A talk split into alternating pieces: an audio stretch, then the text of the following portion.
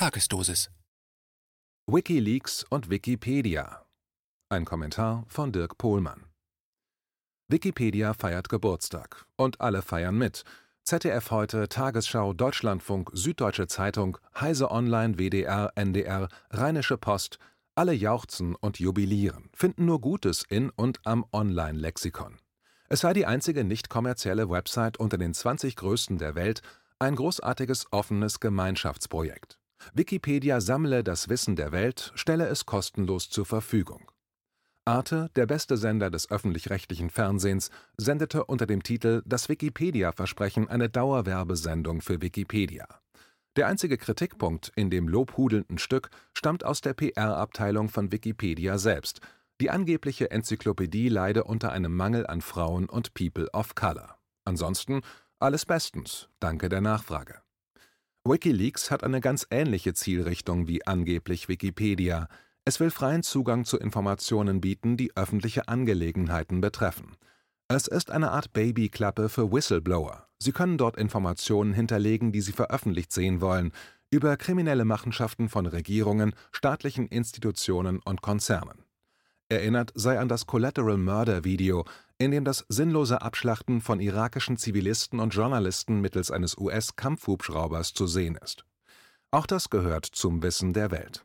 WikiLeaks ist 14 Jahre alt. Der Gründer von WikiLeaks, Julian Assange, kämpft im Hochsicherheitsgefängnis von Belmarsh, auch das britische Guantanamo genannt, um sein Überleben. Der UN-Sonderberichterstatter Niels Melzer hat die Haftbedingungen von Julian Assange als lebensbedrohliche Folter bezeichnet. Assange droht die Auslieferung in die USA, wo ihn eine mehr als lebenslange Haftstrafe in einem Hochsicherheitsgefängnis erwartet. Die britische Richterin Baraitser hat die Auslieferung abgelehnt, aber nur wegen der brutalen Haftbedingungen in den USA. Die Anklagepunkte der US-Behörden hat sie alle als rechtens bezeichnet. Wenn die USA also ein Zugeständnis beim Gefängnis machen, das ist die eine Möglichkeit, um Julian Assange für immer verschwinden zu lassen, als statuiertes Exempel für jeden Journalisten. Die andere, die USA haben gegen die Entscheidung Berufung eingelegt. Falls der vorerkrankte Julian Assange im verseuchten Belmarsh nicht an Covid-19 stirbt, will er sich das Leben nehmen, falls er ausgeliefert wird. Warum wird Wikipedia gefeiert und warum soll Wikileaks vernichtet werden? Wikipedia ist ein weltweites Monopolunternehmen. Keine andere Website ist in ihrer Wirkung vergleichbar. Die Wikipedia verspricht wesentliche und objektive Informationen zu liefern. Sie ist die Nummer 13 der am meisten angeklickten Webseiten der Welt. Sie ist damit ein Machtinstrument mit einzigartiger Wirkung. Wer in der Wikipedia seine Weltsicht durchsetzen kann, beherrscht den Diskurs, egal ob bei politisch relevanten oder bei naturwissenschaftlichen Themen, die eine politische Komponente haben, wie Glyphosat, Covid-19 oder künstliche Intelligenz. Der Eintrag einer Person in Wikipedia bestimmt wesentlich ihr Ansehen in der Öffentlichkeit. Wer schnell etwas über einen Menschen erfahren will, wird als ersten Suchtreffer in Google dessen Wikipedia-Eintrag finden. Der Wikipedia-Eintrag ist also der erste Eindruck, für den es keine zweite Chance gibt. Mit anderen Worten, wer Wikipedia beherrscht, beherrscht auch die öffentliche Meinung und das Framing. Wie wird ein Thema definiert? Wer ist gesellschaftlich anerkannt? Von wem und von welchen Gedanken sollte man sich besser fernhalten? Es ist klar, dass diese einzigartige Machtfülle zur Manipulation einlädt. Es ist klar, dass über die Wikipedia manipuliert wird. Ab den 50er Jahren kontrollierte die CIA in der Operation Mockingbird in den USA mehr als 3000 Journalisten, die in allen wichtigen Medien, in Presse, Radio und Fernsehen die Weltsicht der CIA USA in den Äther pumpten. Bezahlt, aus Überzeugung, egal. Hauptsache das Ergebnis war, dass die Mediennutzer auf jeden Fall von der CIA beeinflusst werden konnten. Die CIA hatte damit nicht die volle Kontrolle über die Presse, aber sie konnte die Berichterstattung wesentlich beeinflussen, sie konnte Themen setzen und die Bewertung dieser Themen immer auch im Sinne der CIA steuern. Das entsprach nicht den Regeln der Demokratie, in der die Ausdrucksfreiheit ein zentrales Element und Grundrecht ist, ein lebendiger Marktplatz der Meinungen ist die unverzichtbare Grundlage der Demokratie. Eine Demokratie müsste also diesen Kernbereich unbedingt schützen. Aber warum ließen es die USA und andere westliche Staaten dann zu, dass dieser Kernbereich der Demokratie von einem Geheimdienst manipuliert wurde, statt vom Staat geschützt zu werden? Der Staat hat in der Demokratie nicht nur die Aufgabe, die Ausdrucksfreiheit und den Marktplatz der Meinungen zu schützen, mehr noch, er muss sogar seine reale Funktionsfähigkeit garantieren, sich aber gleichzeitig aus dem Meinungsbildungsprozess heraushalten. Staatsmedien sind in der Demokratie verboten. Medien müssen in Deutschland sogar staatsfern sein, hat das Bundesverfassungsgericht entschieden, sonst sind sie verfassungswidrig. Aber warum existiert dann in der Wirklichkeit das Gegenteil der Vorschriften und niemand im Staat interessiert sich dafür? Warum wird ein weltweites, westlich dominiertes Monopol wie die Wikipedia von den demokratischen Staaten zugelassen? Ein Medium, das, wenn es manipuliert wird, eine einzigartige Gefahr für alle Demokratien der Welt darstellt. Warum lassen Demokratien es zu, dass es zu diesem Monopol überhaupt kommen konnte? In Deutschland hat das Bundesverfassungsgericht entschieden, dass es keinen einzigen Rundfunksender geben darf, der einer Machtgruppe oder dem Staat ausgeliefert ist. Warum ist dann das Wikipedia-Monopol nicht nur zulässig, sondern wird anlässlich des 20. Geburtstages auch noch gefeiert? Auch von den Medien, denen auffallen müsste, dass hier eine große Gefahr für die Demokratie zu ungeheuren Dimensionen angewachsen ist. Eine Struktur, in der anonym manipuliert werden kann. Oder ist es nur eine Befürchtung, dass in der Wikipedia manipuliert wird? Gibt es Belege dafür, dass in Wikipedia Machtmissbrauch existiert? Natürlich. Markus Fiedler und ich haben sie für die deutsche Wikipedia in jetzt 47 Folgen von Geschichten aus Wikihausen aufgetürmt. Kollegen wie Helen Buiniski haben das für die englischsprachige Wikipedia en gros und en Detail nachgewiesen. Es gibt mittlerweile drei deutsche Gerichtsurteile, in denen Gerichte in diesem Sinn geurteilt haben. Zum Beispiel, dass es kein Recht auf Anonymität in der Wikipedia gibt, wenn man dort an der Meinungsbildung teilnimmt, und das auch noch manipulativ. Gerade hat ein deutsches Gericht zum ersten Mal überhaupt einen Wikipedia-Autor verurteilt, wegen eines manipulierten Eintrages zu insgesamt 8000 Euro Strafe und 6000 Euro weiteren Kosten wegen Verletzung der allgemeinen Persönlichkeitsrechte. Verurteilt wurde Felix, also Jörg Grünewald, den Markus Fiedler und ich nach mühseliger Recherche enttarnen konnten, wogegen er sich in zwei Gerichtsverfahren gewehrt hat und in beiden Verfahren in acht von neun Punkten verlor. Die beiden Punkte, in denen er Recht bekam, waren in den beiden Verfahren unterschiedlich. Um diesen letzten Punkt haben wir ein Gerichtsverfahren begonnen.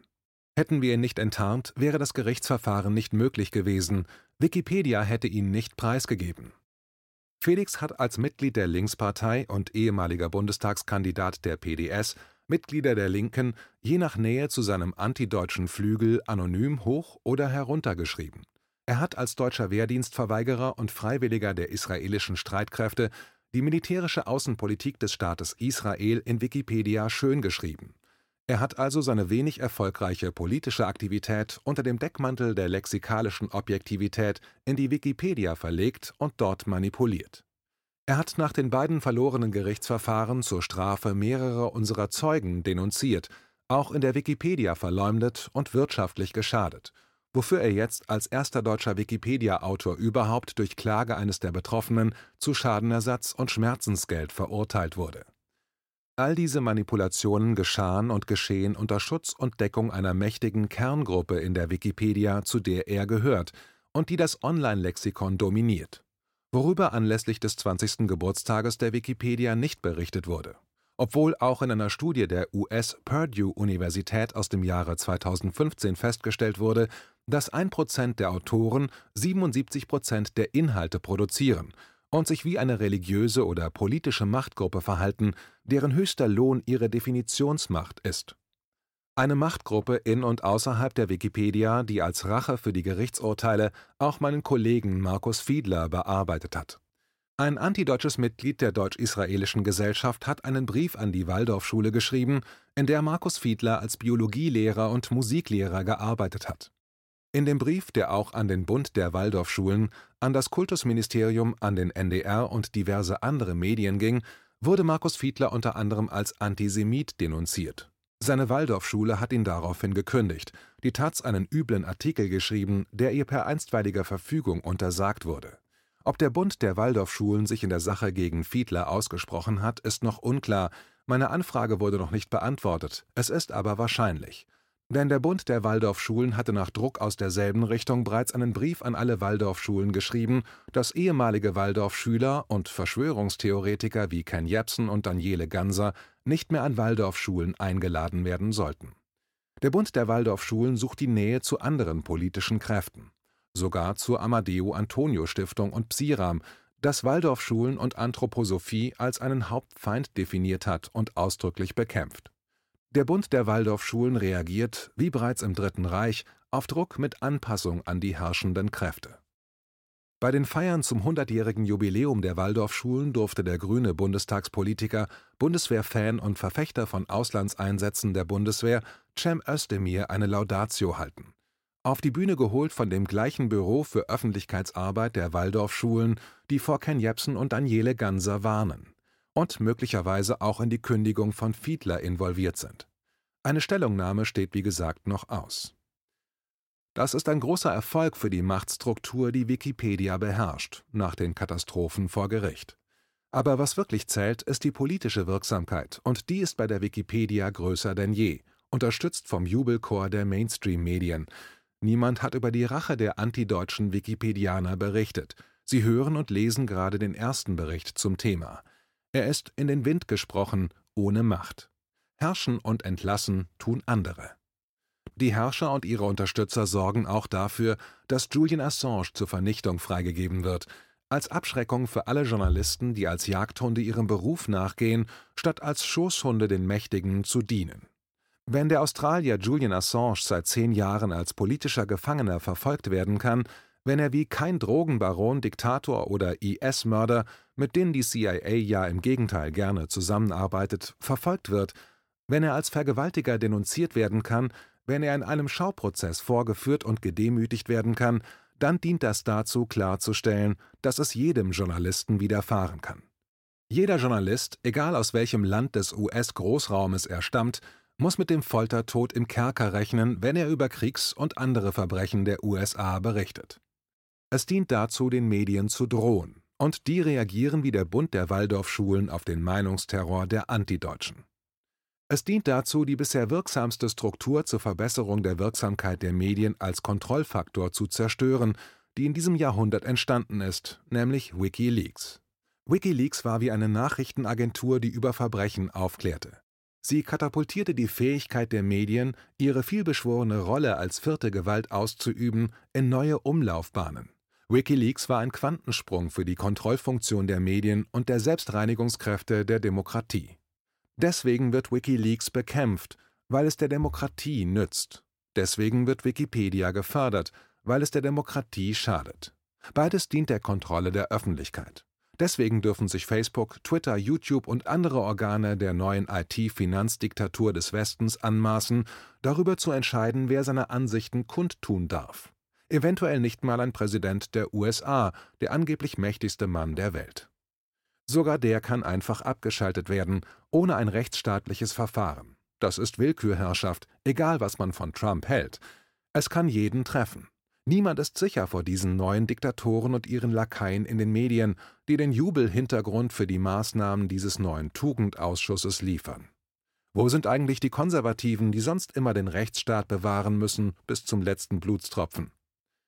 Es hätte den Zerstörern des ehemals kritischen öffentlich-rechtlichen Mediensystems auffallen können, dass das Problem der Filterblasen, der Krebs der Demokratie, nie angegangen wurde.